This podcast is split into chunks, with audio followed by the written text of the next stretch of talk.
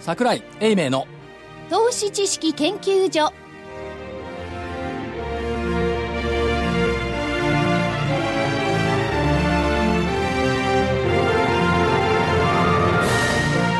皆さんこんにちはこんにちは投資知識研究所のお時間でございます本日もスタジオに桜井所長です出席できる時はなるだけ出席しております桜井でございます頑張って来ていただいておりますそして正木隊長ですまさきですこんにちはそして福井主任研究員です福井ですこんにちはそして加納彩子ですよろしくお願いいたしよろしくまお願すいしますお願いしますえー先週の下落からちょっと落ち着いたのかと思ったら今週に入ってまた月火で1000円も下げるっていうこれは何なんですか桜井さん売りたい人がいるんでしょうねまだ売りたい人がいっぱいいる いややっぱりそのトレンド追随型で動いちゃうから下売ってって取れんじゃんっていうのがあってあ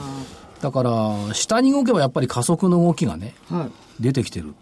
で加速が出てるんだけど、いやそれおかしいだろうという引き戻す動きもちょっとあってでどっちが強いかっていうと傘にかけて加速してる方が強いんでしょうね多分ね足で稼ぐじゃなくて速度が増しちゃう方、ね、速度が加わる方が、何もそれはでもねテクニカル的なねあのー刹那的な解説であってねその背景にあるのを我々は知りたいんですよ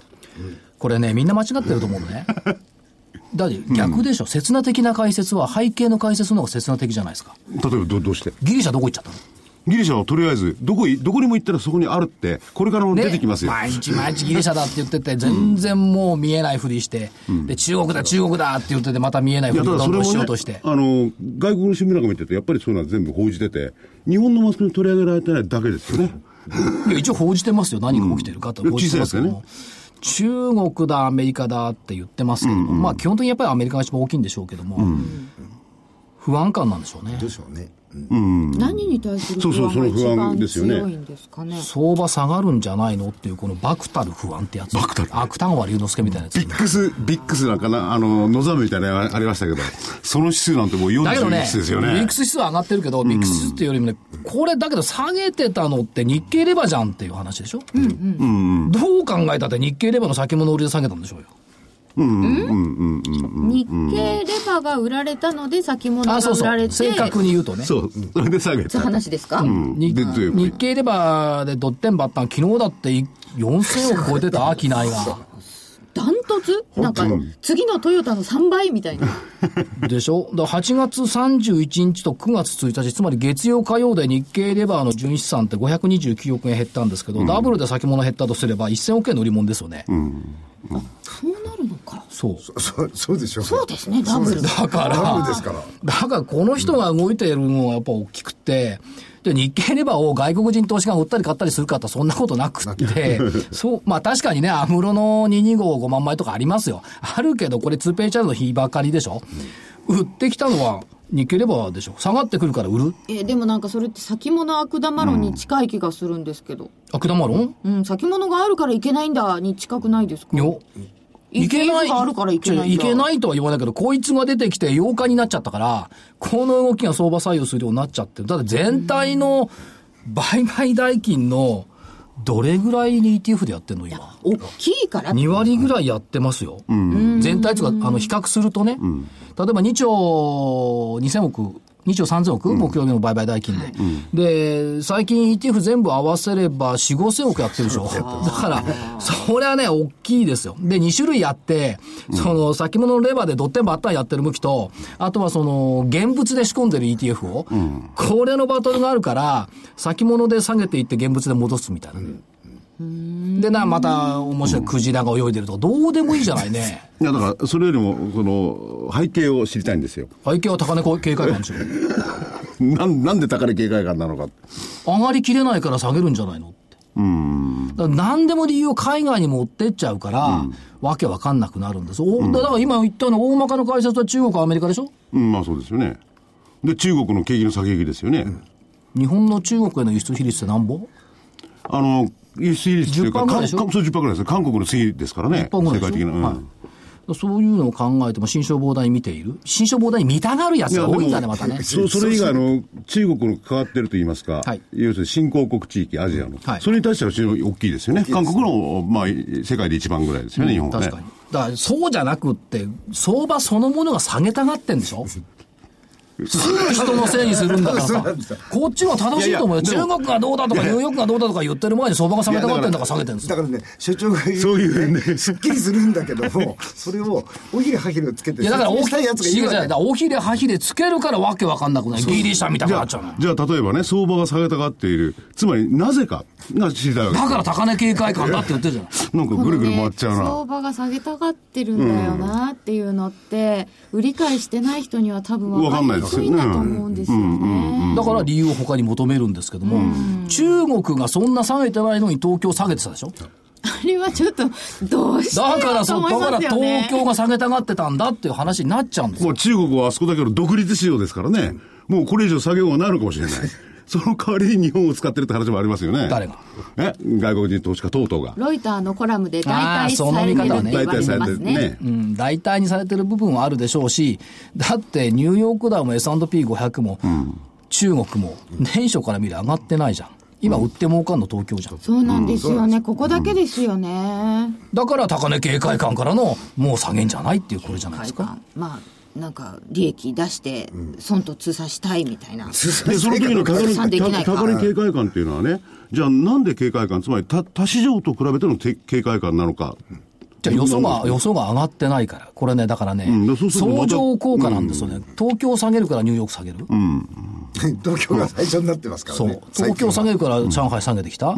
そうですそようですよね。時間時系列的に見てみるとね、すごくよくはっきりわかる。東京からぐるって一そう回でりす。ね。だから福井さんみたく頭のいい人はね、何でもそういうふうに理論付けて考えるけど、結局ね、肌で感じる相場のリズムだと思うんですよ。曖昧もことしますけど。あんまロジカルに下げてないってことですかね。全然ロジカルじゃないと思いますよ。そうかな。僕はやっぱり中国的だと思うんだけどな。そうしたらロジロジカルになります然あんまりロジカルじゃなロいジ。 カルにしようと思えばできること、できないことはない。いや、だからね、そういうふうに海外のものに持ってくと、なんか高級に聞こえるのは中国景気がまずいんだ。あ、そうなんだい。や、でもこれだけ、あの、金融っていうのは国際化してればね、海外の要因を抜きにして考えられないですよね。でもそう言ってるうちに国内がちょっと不安と不安なってますけどそうそう個人企業統計とかどうですかなんかちょっとやや伸び悩み感は出てきてますよ伸びね。悩みどころか、なんとなくこう、縮んじゃってんじゃないのっていう感じがしままあすだよからね。多分それは中国のせいだと福井さんおっしゃるかもしれませんけどいや、それは日本のせいなんじゃないですか。だけど、そういう解釈そのものが相場のトレンドに沿った解釈ばっかり出てきてるから、下げてる時はネガなものが出てくるし、上げてる時はポジなものが出てくるし、それに毎日毎日追随してるからわけわかんなくなるんだって。下げてる大かっ体て言うん先ですよ先月と今と日本の企業業績どっか変わってますかって変わってない。長、なんか、なんか妙にあの、お腹立ちじゃないですお腹出してない。そうでだすよねから下げの要因を海外にばっかり求めるその動きが嫌いだっつってる。だからおおその、その、もっともらしく中国だ意図中国だって。感情分かったうん、分かったもっともらしく中国とにかく怒ってんでしょ怒ってる。中国だっていいじゃん、別に。我々の市場は東京なんだからさ。何でも外のせいにするのって、これ何夏目漱石以来の悪い癖よ、これ。謎めそうですよ。夏目漱石まあ、夏目漱石とは言わないけど、いや個人明資治料維新以来の悪い癖よ、こ れ。明治維新が出てきちゃった。本当に。どうせなら江戸時代、江戸時代みたいに金融鎖国してみりゃいいんだ、中国みじたゃいにあ、例えばそういう要素を全部抜きにすると。はい日本国内だけで相場を見る。そしたらこれからも上がっていく要因はいっぱいあるんでしょう日か。本国内だけで見たら下げるのがおかしい。おかしいそれはどのようなそれとまた怒り出すよ。違う違う背景はない違う違うだって、これの背景はあります よね何言ってんの ?2 桁増益よ。今期も来期も。え、予想ね。それが、違う違う予想だけど、もう半年ぐらい終わってんだから着地するんでしょうよ。14%増益ぐらいで。 14%増益ぐらい、はい。で、もっとつまんない数字出すと、PER14 倍だよ。そうですね。空売り比率41%よ。どんどん最高を更新しますよね空売り比率って、売りの半分、約4割が空売りだっていう、貸す方も貸す方だよね。なるほど、そうか、そうか。いや、ださっきからがいるんねですよ。所長はえ、なんか、相場のありよう、例えば先物もそうですけれども、なんか文句つけてないですかつけてないですよ相場あるんだからしょうがないですよ、もう。いやいやいや、だけど、例えば機関投資家がですよ、レンディングストックとか言ってね、貸し株リスト出して よ、おこれ借りてったよって見れば、自分のバイポジションで空売りするでしょ、やっぱり。そそうりゃ、ですよねこれひどい。皆さんご存知ないと思いますが、回るんですよ、業者間をレンディングストックリストが毎日。ぐるぐるぐるぐるやでられて金利が何パーセントでこれつくわけ、非分これつきますよ。で、借りるやつがいるんだから、貸す方も貸す方、特に政府とかね。自分自分の最終的に自分が持ってる株ですよそうよ。自分の首絞めないおんお、ですか投資もり借りてったぜ、空売りだ、みたいなさ。らもうあの、あわかりましたそのえ、おい、お怒りの、いやあれは。怒りっていうかでもこその れで話って前にもしましたよねした弁護とかがそう書いといそてう、そうなると怒るんだ。怒ってないです別に怒ってごまかしてませんからそれも市場だから。でそういう売り物がないと逆に言うと、マーケットが上がっていく時も逆に言うと、そうですよねあのカラカラカラカラのマーケットじゃダメなんですよ。ある程度厚みがないと。いやだから今日訴えたいことは。はいはい。 2つの考え方があるんですようんそれ黙って聞きますから、どうぞ。うん何も言わないでよ相場はタイミングこそ全てと見るか、相場は銘柄選択こそが全てと見るかこの2つなんですあ、それ両方ってのはダメなんですか両方だとわけわかんなくないでしょえーまあもちろん両方なんですけどどっちかですかいや、理想論どっちかになるはん、だいや、理想論はこの二つの両立ね、この U をひっくり返した形ね、合同ってやつ、あーにするといいんだけど、あのーやっぱどっちかに偏っちゃうんですよ。タイミングこそ全てって見ているのが、まあどっちかというと機械。機械機械に銘柄選択できないんだアよルゴとかうん機械はタイミングこそ全てって見てる。で、人はね、銘柄選択こそ全てって、タイミングではかなわないから。で、どっちが正しいかっていうと、究極勝つのは多分よ、銘柄選択こそ全てなの。まあ、そう期であ間ってのほしいと思うん長ですさにもよりよりますよね。ここは時間軸捨ててね。うん捨ててね時間軸を捨てて。いや、日ばかりで言ったって、じゃあ今日ストップ高する銘柄を選ぶのか、今日上がりそうなタイミングを選ぶのか、どっちが楽って言ったら、これ難しいよ。体では感じられるのよ。所た例え長、ばここが今日の高値っていうのは肌でわかるんだよね。所長、はい。昨日の水曜日のね、12時36分、実況やってました、僕。まあこれ金曜日の放送になるんですけどなんねて言。ったと思いますあの時ね、あの、水曜日ってね、12時36分が高値だったんですよ。1万8400円台で。はいはいなんて言ったか。このまま引けた方がいいと思うでしょうか。引けた方がいい。それとも、このまま1時間半続けた方がいいでしょうか。僕は引けた方がいいと思うんですよ。へーこれはね、肌で感じる相場感だから、説明のしようがないんだよね。なんとなくそこでもってもう、こう、なんていうか、止まっちゃいそうな感じ。ここでもういいとこよねって。もういいとこはねっていう。えどどういう感じなんですかその肌であのね、ピュピュピュっと起きてね、枯れてくんだよね、買い物が。で、値、値動きがね、こう、訴えるんだよね、ここ天井よって。 そう。これタイミングの問題なの。それずっと見てるとついてきますかそ現の場感覚。現場感覚。いや、そそれでその感覚がね、あの、お二人ともどのぐらいの確率で合ってますかだから12時36分言った瞬間高値脱。あ、その時にね。だからそれ、そのまでのことは確率。5割なのか6割なのか7割なの か、そのあの感ね覚が。感覚ね、自分の感覚ではね、90%。おすごいなだけど客観的に見ると多分60%ぐらいでしょうね。所長、ついてきますよ、僕は。すごいと思う。それ多分なんかすごくよく感じる時とそうじゃない時があるんでしょうねありますね。これはもう理論だとかそういう外界のニュースだとか全然関係ないってことですよね。感覚あの、ねだからね、外のニュースを見たり聞かなくたりして、板と株価だけ見ててもそれぐらいのタイミングはありますね。見えると思う。ところがね、その日のタイミングがわかるんだけど、長いタイミングがわかんないんだよね。 ここ天井とかさ、で、日経平均1000円下がるとかいうのわかんないんだよね。そうなんだそうですか、うん長いタイミングが分かんない。その日ばかりのタイミングが分かる。ああ。これ長いタイミングも分かった。だからこんなこと喋ってないもん。喋ってないですよね。ボルモグですよね。ね一人一人静かな方にトレーディングしてやってますよ。評論業務やってないですよねじ。ゃあおしまいやっぱりよね、あの所長なんかほらトレーディングみたいなものをずっとやっててマーケット見てる習性が体の中に入ってるでしょでそういうふうなものが経験値がやっぱそういう行動みたいなものをす感覚を研ぎ澄ましてくれまるあ先輩におだてられるとそうなんですけ ど、だけど、何もこう見えなくなってね、視線が板だけ見てるとね、研ぎ澄まされてくんだよね。一日。一日よ ?3 時過ぎたら無理 よ。3時10分で終わるけどね。でもどこの専門家と言われてる人もね、それこそノーベル賞を取ったような人々、ノーベル賞クラいスや、のノー人ベ々。ルだ賞を取ると破綻するというアノマリーがあるから。からそういう人たちも全然経済予想とか合ってないですよね。合ってないですねえ。そうですねうん長い予想は当たらないとピーター・リンチがね、株価の今日や明日は関係ないって言うんだけど、株価の今日や明日は見えても、3ヶ月先は見えないんだよね。だからすこういうままでいるんですよ そう。 これね、本当にね、3ヶ月先とか、1ヶ月先でいいから見えたらね、ピータほー・んリンチになるいや、じゃあ本当のプロだろうね。1ねヶ月見えないもんね。下手したら1週間見えないもんね。今日や明日は見えるよ。なんか意外な発言が発言ですねねえいやだから出てましたけどだから市場関係者のコメント聞いてごらんなさい。昨日と今日しか言ってないから。の特に FX の関係者は明日しか言わないからね。まあ昨日と今日っていうよりもね、今日これからじゃないね。今日これまでのことは言いますよね。うん、過去に饒舌、未来に寡黙が市場関係者の特徴ですから、私を含めて。でもそうすると、その、銘柄選択こそ全てだとすると、これはもっと長い話じゃないですか。そうですね。これはね肉はね、これはね、これ逆なの。今日や明日の銘柄は難しいんだよ。そう。そうかう逆にね。ここは逆になるんですよ逆ね。なの。これはね、3ヶ月半年先はね、こっちは分かりやすい。これはね、わかるんですよ。でもね、今日上がるかっつうとね、う ーんっていうね。あ、じゃあ、チカチカチカっていうのとはまた全然別のところですよ全ね然。違うだって銘柄っていうのはやっぱり社会の流れとかね、まあ何が売れるかそういうのを含めてね、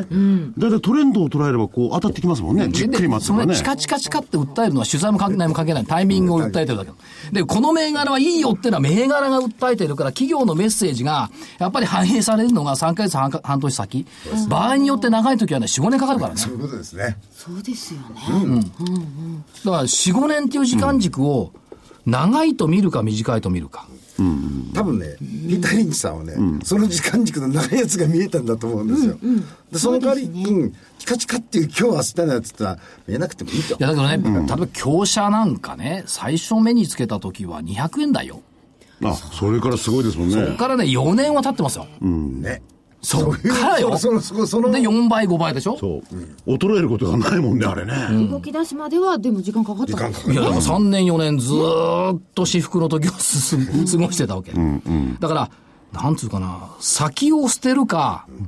そあるい は、違う先を捨てるか、目先我慢するか、この2つなんですよ。だから、私の投資スタイルはどっちに合ってるっていうのは、やっぱ国人、国人考えないといけないし、今、福井さんが言ったような中国なんですか、アメリカなんですかっていうね、一般論に組みしない方がいい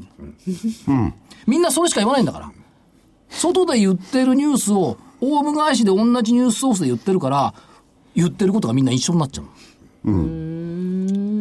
ん。そ、それの、何、味付けが違うだけだから。で、ニュースソース変えた方がいい。なるほど。独自のニュースソースを持って。うん、だから、テクニカルだってみんな同じようなの見るでしょそうじゃなくて、単純平均なんか見てるやつじゃないんだから、そういうふうに別なものを見ていか ないと。流行りのものに乗だっちてゃいけない空売り比率だって、最初38%か36%になった時に、こいつが空売り比率が最大になったら株価反転するよねって言ってたのに、40、39%乗ってからみんな始めるの。ただその時にあれですね、自分の都合のいいものばっかり見ちゃダメですね。往々にして自分の都合のいいものしか見ないんだよ、ね。それはそれでいいと思い ます。僕、だって全てのものを見ることできないもん。自分とがあった指標とかあったものを見るのはいいと思いますよ。いらないもの捨てりゃいいの。相性のあったやつね。相性だったのですいねいという。よ自り分はの都合のいいっていううわんけじゃ自分なくにて都合のいいことも重要です。我々評論家としては。使い勝手。あ個人投資家とすると今度はそうじゃないんです。そうじゃない。自分の感性とかいろんないや、ものがだけどね、指標だってね、10個以上見れないよ。見れない。そんな見ないですよ。いや、見れないですよ。見ない見ない。ね。ところが、世の人はね、いや、市場関係者はいろんな指標をみんな見てるんだろうと、ご錯覚されますけど、見てないっつういや、でも所長はすごく見てんじゃないですか。いろんなところ。隠してるだけじゃないですか。隠してません別に本当これしか見てないということでやっぱり世の中の動きっていうのは、はい。今日は下の問題じゃないしね。そう敏感にこう察知しなきゃいけないし、それからやっぱりそのテーマっていうのがいろいろあると思うんですよね。でテーマに載っている銘柄群とかそれから世の中の動きがどっち向いてるんだっていったようなところを実際にやっぱり経営している会社の方に話を聞くっていうのは必要だと思うんですよね。今日バッチシのゲストに来てあげました。本日のお客様 AGS 株式会社代表取締役社長の石井進さんですよろしくお願いいたします石井でございます。よろしくお願いいたしよろましくす。お願いしこんまにちす。まずは AGS さん、どんな業務をおやりになられてるんでしは。はょういか。。ま改めての伺いますはい。まあ、AGS って言ってもなかなかこう、おなじみがないかもしれませんけれども、もともとあの、都市銀行のですね、IT 子会社として、1971年に設立をされましてですね、まあ、あの、40年を超える社歴でございます。まあ、ちょうど40年経過した2011年の3月にですね、東京証券取引所の2部の方に上場いたしまして、えー昨年、2014年の3月にですね、東証1部の方に指定外になったという会社でございます。ですから、まあ、金融系、公共系、法人系のシステムの自宅開発からスタートということでよろしいですか。はい、そうです。これ難しいんじゃないですか、システムの開発っていうのは。まああの専門家集団でございますので、えーなかなかですねおっしゃるようにあの専門的知識高い専門的知識が必要だという部分はありますけれどもやっぱり銀行の子会社でずっといた関係もありまして非常にシビアな、まあ、高い技術を求められてきた歴史がございますので、はいそういう面ではですね今おっしゃられたような部分というのは十分クリアできる、まあ、あの実力はあるんじゃないかなというふうに、まあ、社長としては感じているところでございます。社長就任されたの今年の春ですそよね。うですね、はいあの今年の5月でございます。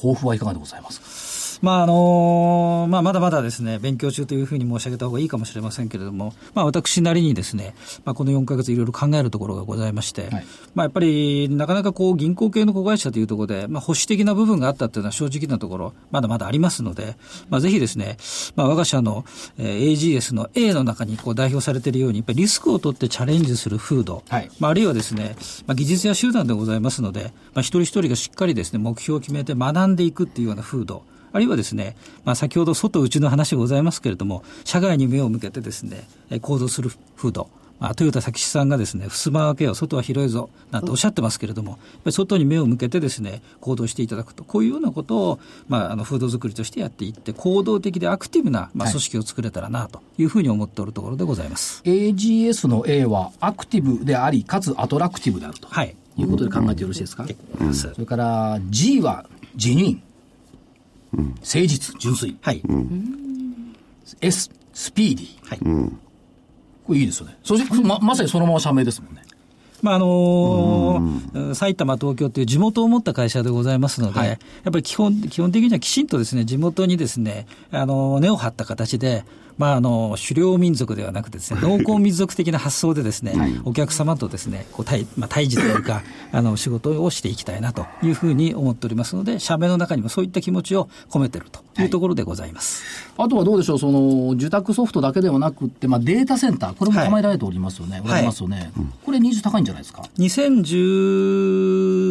すね、はい2012年にですね、まあ、新しいデータセンター、まあ、これあの、おーレベル感からするとですね、ティア1、2、3、4ってあるんですけれども、はいティア4っていうですね、最も高いレベルのデータセンターを、まあ、竣工いたしましてですね、まあ、今、あの、データセンター業務を幅広く広げているところでございまして、まあ、全体の売上高からすると、データ、データセンターに関連する、えー売上高がですね、全体の2分の1でございまして、まあ、これは今後、ますます成長性は高いんじゃないかなというふうに思っておりますので、まあ、最重点施策としてですね、取り組んでいるところでございます。御社が得意としているのは、ソフトウェアの開発とシステム運用の一体となったところはっていうことですけども、その意味でやっぱりデータセンター必要と。そうですね、はいまあ、これはやっぱり中核的な位置づけでございますので、データセンターはもうなくてはならないものであるというふうに考えております。一方で、クラウドの進展、これはいかがでございますか、やはりあのクラウドはどんどん進展してですね、お客様が自分で作るという時代からシステムをですね、使う時代に変わってきておりますので、やはりその使っていただく環境を我々がですね、データセンターを活用してしっかりとご提供させていただくということが重要じゃないかなというふうに思っております。もう一つ、株式市場では、はい今話題になっているの、木曜日かな、国会も通ったのかな、マイナンバー制度、はいこれに対する対応も、御社、スピード感あって、はいはいさ先からずいぶん進めてましたよね、はいこの辺はいかがですか。まあ、マイナンバーについてはですね、まあ、あの法が施行されますので、決して特需というふうに意識はしたくないんですけれども、まあ、まずはマイマイナンバーを手前どもで受諾させていただいてですね、あの各社様のマイナンバーの業務を収集させていただくと、こういったことでですね、まあ、数字を申し上げて恐縮でございますけれども、今年度は4億円程度の売り上げを見込んでおります。はいまた来年以降はですね、その収集したマイナンバーに対して管理をするという業務が出てきますので、これでまあおそらく来年以降ですね、1億円程度の売り上げが常時見込めるんじゃないかなというふうに見ておりますので、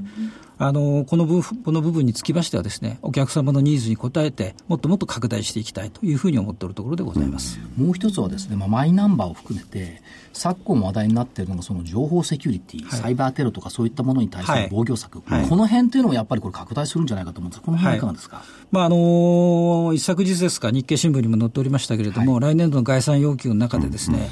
あの日本年金機構の問題もありまして、えーいわゆるシステム機能の強化、あるいは情報セキュリティを強化するというようなお話が大きく載っておりましたけれども、これはですね、まあ、あのこれからあのお客様のニーズ化すると最大のおポイントじゃないかなというふうに思っております。特に情報セキュリティについては、あのコーポレートリスク、もし漏れた場合にはですね、それはもうコーポレートリスクにつながると。会社の風評が単なる、あのー悪化するというだけではなくてですね、企業存続にも影響するようなですね、大きな、やっぱり、あの悪いイベントであるというふうに思っておりますので、これをいかにシステムでです、ね、お守りするのか、お守りできるようなサービスを提供するのかということはです、ね、極めて重要であると、まあ、逆に考えればそれは大きなビジネスチャンスであるというふうに認識しておるところでございます。すでにセキュリティ関連としては、標的型攻撃メール対応訓練サービス、はいはいそれから検疫ネットワークソリューション、はそれから、これは何て読むんでしょう、ウェブアルガスっはいていう、この3つを提供開始しているとはいいうことでございますよね。はこれやっぱりニーズ高いですか高いです。やっぱりこういった、あのー商品を提供することによってですね、まあ基本的にはこれドアノック商品でございますけれども、はいあの、まずはお客様にですね、情報セキュリティに対してですね、高い意識を持っていただくという気づきを持っていただいてですね、さらにさらに、まあ IT コンサルトをやらせていただく中でですね、自分の会社の脆弱性なり何なりをご理解いただいてですね、はいまあさらにその脆弱性を補完していくと、こういった業務につなげていきたいというふうに思っておりますので、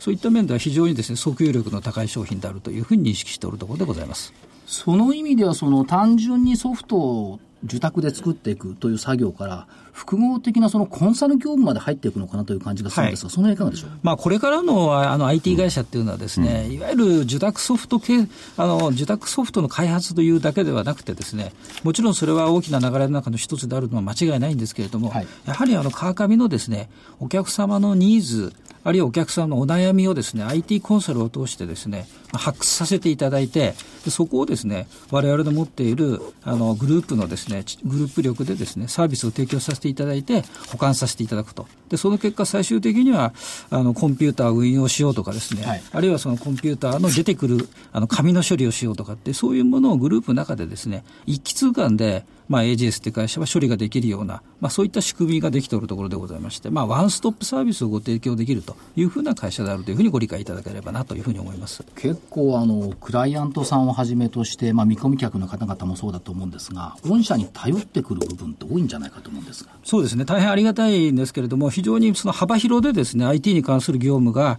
弊社の中のグループで完結できるというところはですね、やっぱり強みだというふうに思っておりますので、はいお客様のまあ様々な多様なニーズに対してですね、ご対応でき、対応させていただけるというところをですね、まあ非常に評価していただいてですね、まああの、様々なあお客様からですね、オファーをいただいておるというのが現状でございまして、まあ大変ありがたいなと。あそれをぜひですね、我々としてはきちんとですね、あの、東京、埼玉という地元の中でですね、お客様にサービスを提供して、まあ根付かしていきたいなと。まあ、先ほど申しましたように、農耕民族としてですね、えー地元を持った企業として頑張っていきたいなというふうに思っているところでございます。今社長東京埼玉とおっしゃいましたけども東京も、まあ、特に埼玉も広いし法人数も多いですよねそうですね。大企業も多いですよね、そうですねええまああのー特に東京がですね、今、直下型地震とか、いろんなあのこうあのこうことを言われてますけれども、東京にもしも直下型地震が起きた時のハブ機能というのは埼玉だというふうに言われておりますので、はい企業様がですね、やっぱり埼玉にあの支社を置くとか、あるいは本社を移すっていうケースがだいぶ増えてきておりますので、はいそういったお客様をぜひですね、まあ、埼玉では弊社が最大手でございますので、IT 企業としてですね、先ほど申しましたように、総合 IT サービスをですね、提供させていただくことで、まあ、お客様のニーズに応えていきたいと、こういうことでございます。私もあの埼玉県内のセミナーでよく月に2回か3回ずつ行ってるんであすそうがですか支店とかたくさんある しあの拠点が多いですよねだからそれぞれの拠点にやっぱそれぞれのお客様がいるっていうことを考えると、奥深いな埼玉はそう広いですしね、奥深いですよね。まあ、人口も、県の人口が700万人超えておりますので、はいまあ、そういう面ではですね、あの、埼玉というところは非常にですね、まあ、あの、奥行きが深いというかね、懐が深いいとやいう本か当ね。奥行き懐深いまなあそれだけあのビジネスのやっぱり幅も広いんじゃないかなというふうにはい思ってるところでござそいうま。ですすね、はいあとどうでしょうそのターゲットとしてまあ金融法人、はいそれから一般法人、はいそして公共団体、はいこれ市役所とかそういったところですかそうですねこういうニーズもやっぱ高いということですね県、それからあ県と、はいあのまあ、埼玉県内が中心ですけど、市でございますね。はい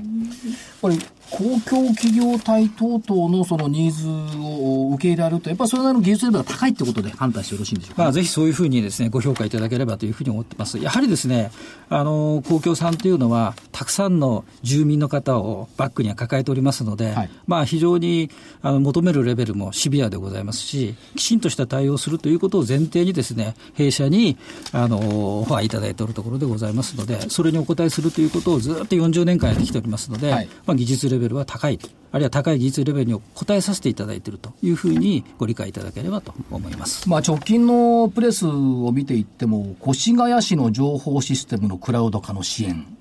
ですとか、はいあるいはその、これは栃木県ですね、小山市の公共公共料金支払いに自治体向け収納サービスを導入とか、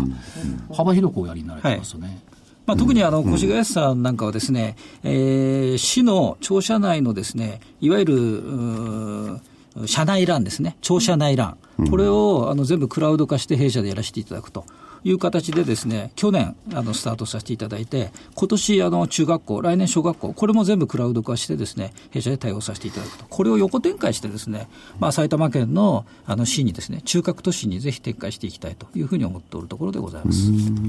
えー業績面は堅調ですよね、好調ですよね。そうですね、まああのー前期はえー増収、まあ、若干いろいろあの戦略案件がありまして、えー減収ではございましたけど、今期はえー現状ですとです、ね、増収増益という形でです、ね、あの開示させていただいております、まあ、来年はちょうど長径で5年目の最終年度を迎えますので、まあ、あの飛躍の年ということでです、ね、えー大幅に増収増益、まあ、その結果として、まあ、増配をできたらというふうに思っておるところでございます。地に足のついたあー経営をされていると認識してよろしいぜでひすそういかうふうにご理解いただければというふうに思いまこれす。 であの、IT 関連ですよね。はいとなってくると、我々、目に商品が見えないということはあるんですけれども、まあ、また重ねての質問の形になっちゃうんですが、まずあの、えーシステムの構築業務がありますね。まあ、事業の領域としては。それからデータセンター。あとは、セキュリティと IT コンサル。で、IT コンサルっていうのは、そのシステムの構築に含まれてるもんですよね。そうですね。うん。だから大体3つぐらいに大きく分けられて、その中で今の現状で2分の1を占めてるデータセンター。で、これは先ほどなんとか、あの、難しい言葉で、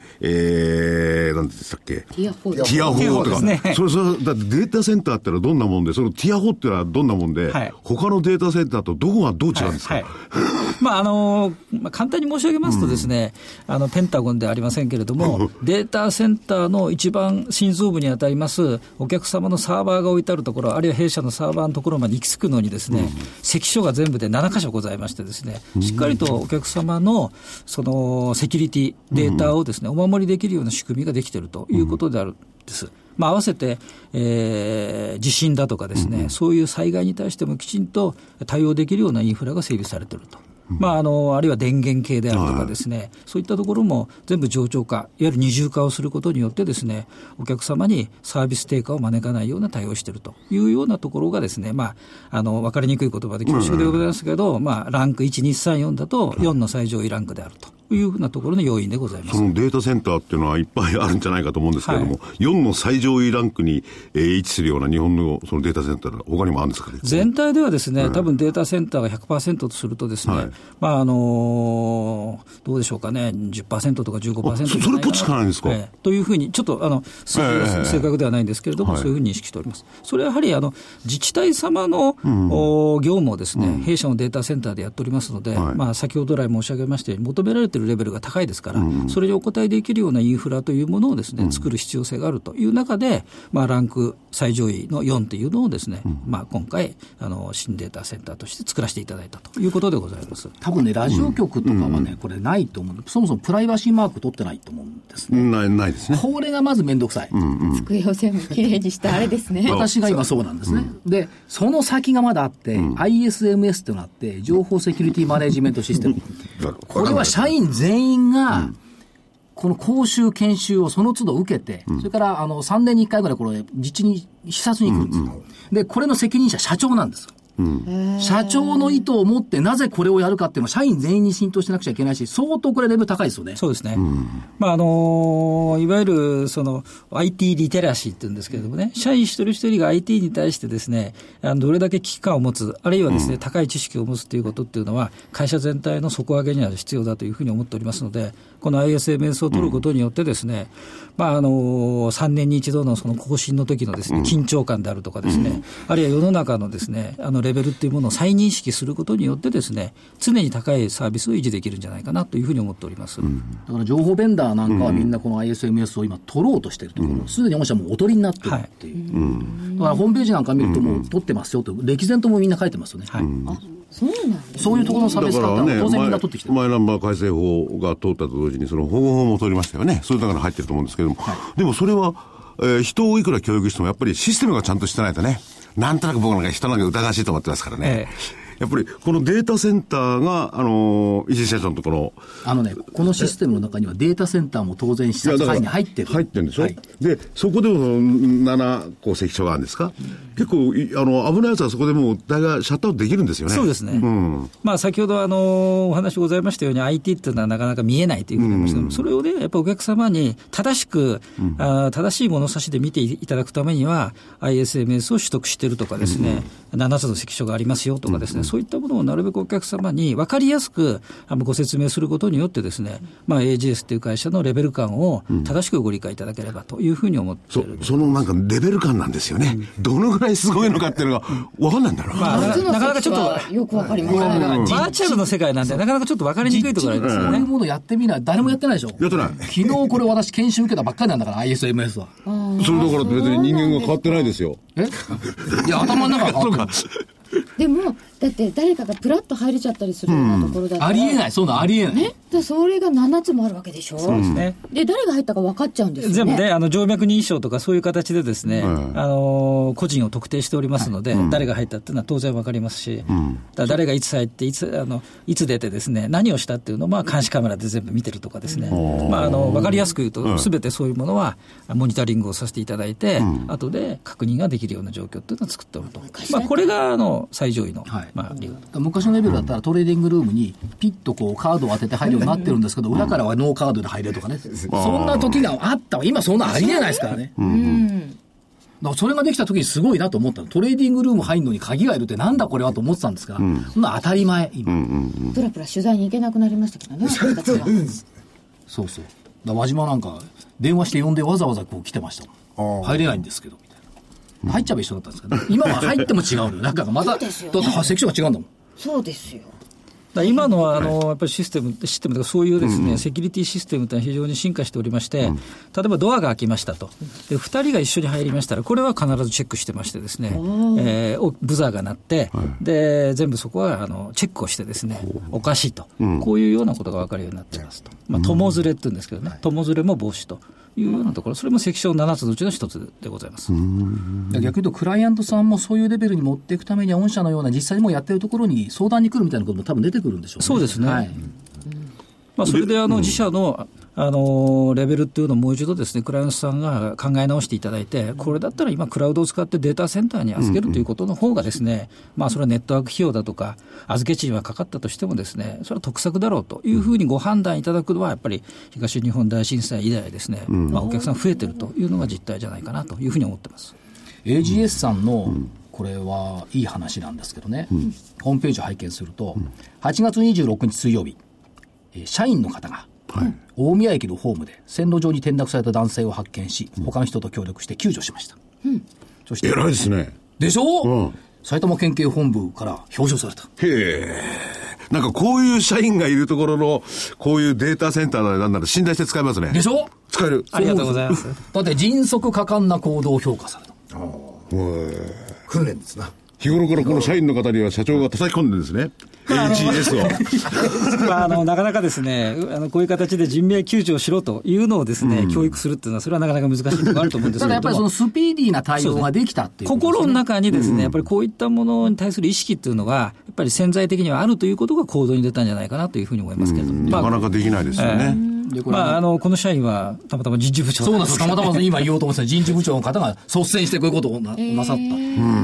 まあ、社員を教育する立場の人間が自ら率先してというようなことに、まあ、結果としてはなったわけでございますけど、どう、はいき機械は信用するけど人はどうって言ったらこれ市場できるでしょできる。なかなかね、これ先に言えばよかったそう、そのその先にはもう、診療してた。それから CSR でですね、この3位の国埼玉環境大賞、埼玉県内の IT 企業として初めての受賞ですね。はい。 AGS グループの森林づくり。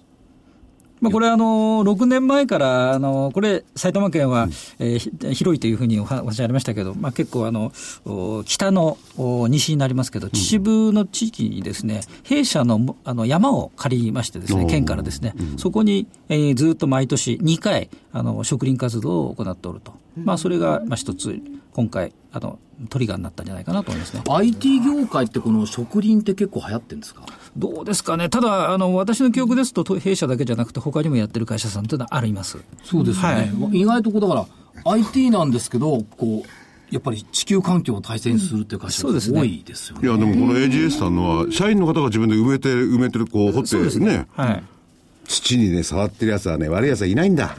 まああの IT 会社はゼロか1かで生きてますので、そういうカサカカサカサしただけじゃなくてです ね、やっぱりやっぱり土にあの触れてですね、えー自然にこう、えー触れていくというようなことっていうのもですね、柔軟な発想を生むためには必要なのかなというふうにまあそ思ううですよねところもありますけれども、潤いを持った IT 会そ社でうですすね。ね。はいいうところで社長、将来展望、はいどんな方向を目指しておられるんでしょうか。まああのまずはですね、来年長期経営計画の最終年度になりますので、長期経営計画のですね、目標をきちっと達成するということが、あの、私がまず課せられた最大の使命じゃないかなというふうに思っておりますけれども、やはり、あの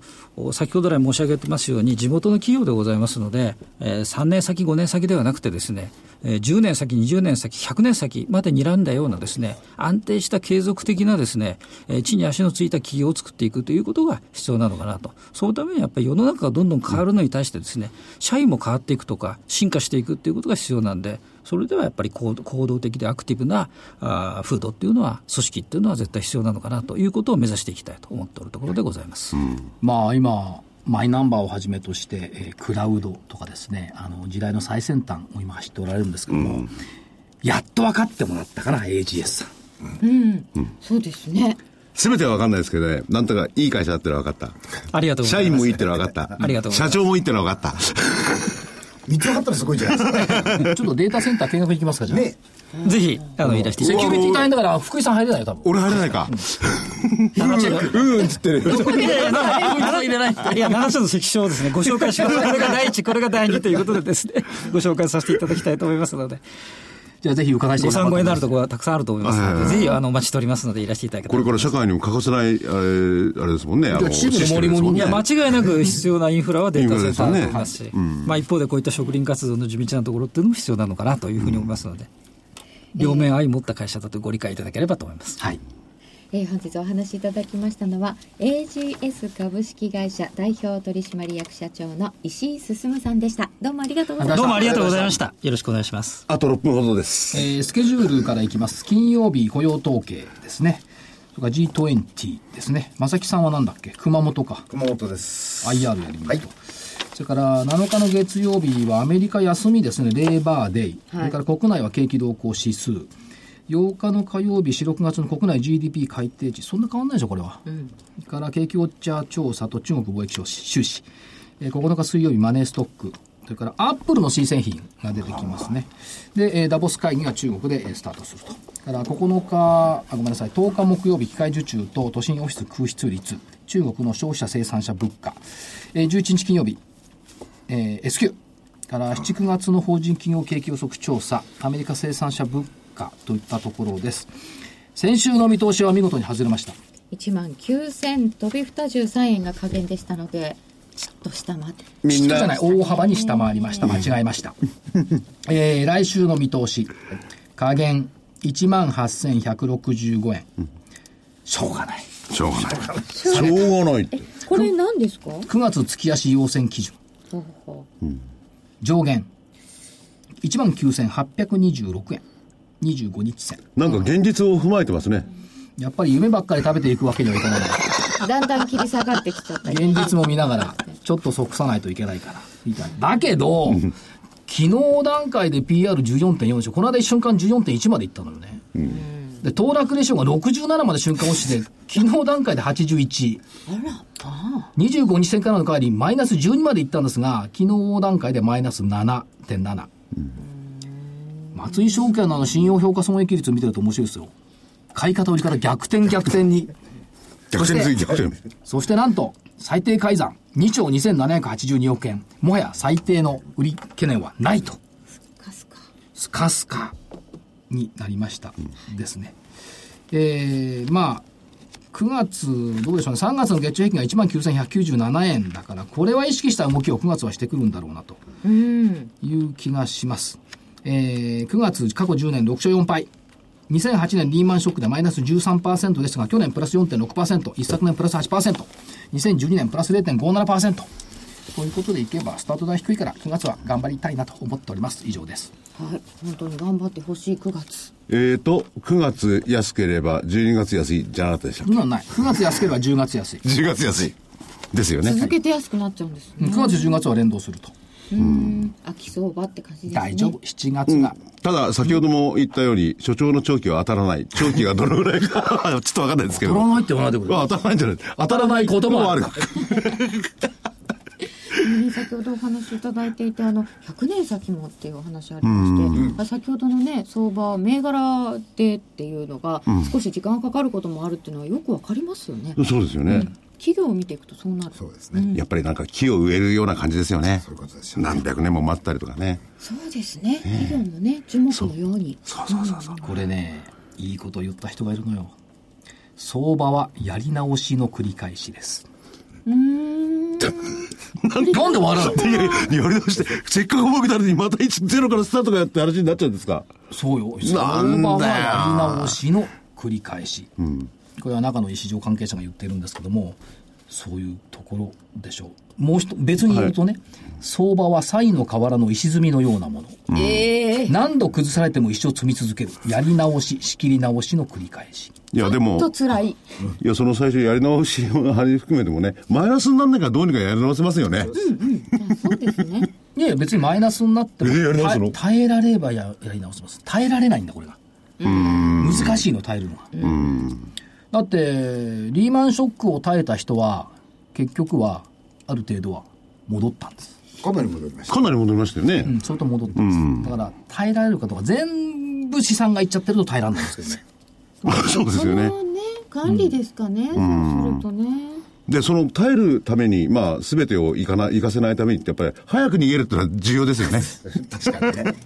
もう一つは分散ですよね。分散ですね機。械の分散でですもよね。この間火曜日の番組書き込みありましたよ、おかげさまでにに、えー、とビックス短期の ETF を買っていたんでヘッジができました、う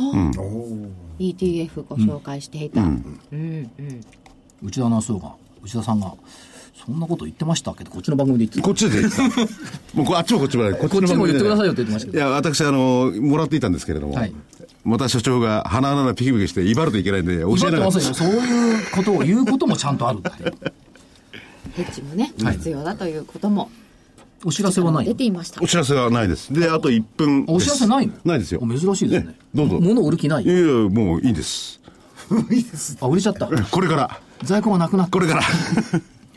あとはどうですかやっぱり冒頭も言いましたけども日経レバーっていう妖怪がこう出てきてますから妖怪なんですねうん、短期の日経レバーでしょ、だって日経レバー長期で持つ人あんまりないでしょと思いますよ。翌2日倍から外れちゃいますよね翌日以降2倍から外れちまいますからね、ただし一方で中長期の ETF っていうのがやっぱり残高を徐々に徐々に積み上げてきているって言ったところ、あとちょっと興味持ってるのがねリート指数がや最安値を更新してきて、あ今日戻っ木曜日戻ってますけどもリートの分配金利回りが3.8%ぐらいなんですよ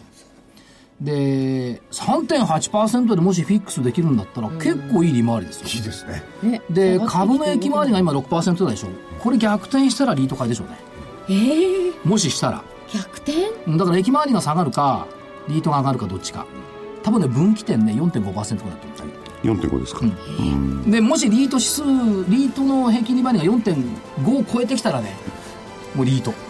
離島誰も見向きもしない離島はそういう時かまあその前に所長が出し出した本をねだいぶ前に出した本を読んでいただきたいですよね誰もでもただ半年前はいはい、その辺もよく皆様チェックして見てみてください。えー本日もお送りいたしました投資知識研究所でした。それでは皆さん、さようなら。なら失礼します失礼しますありがとうございました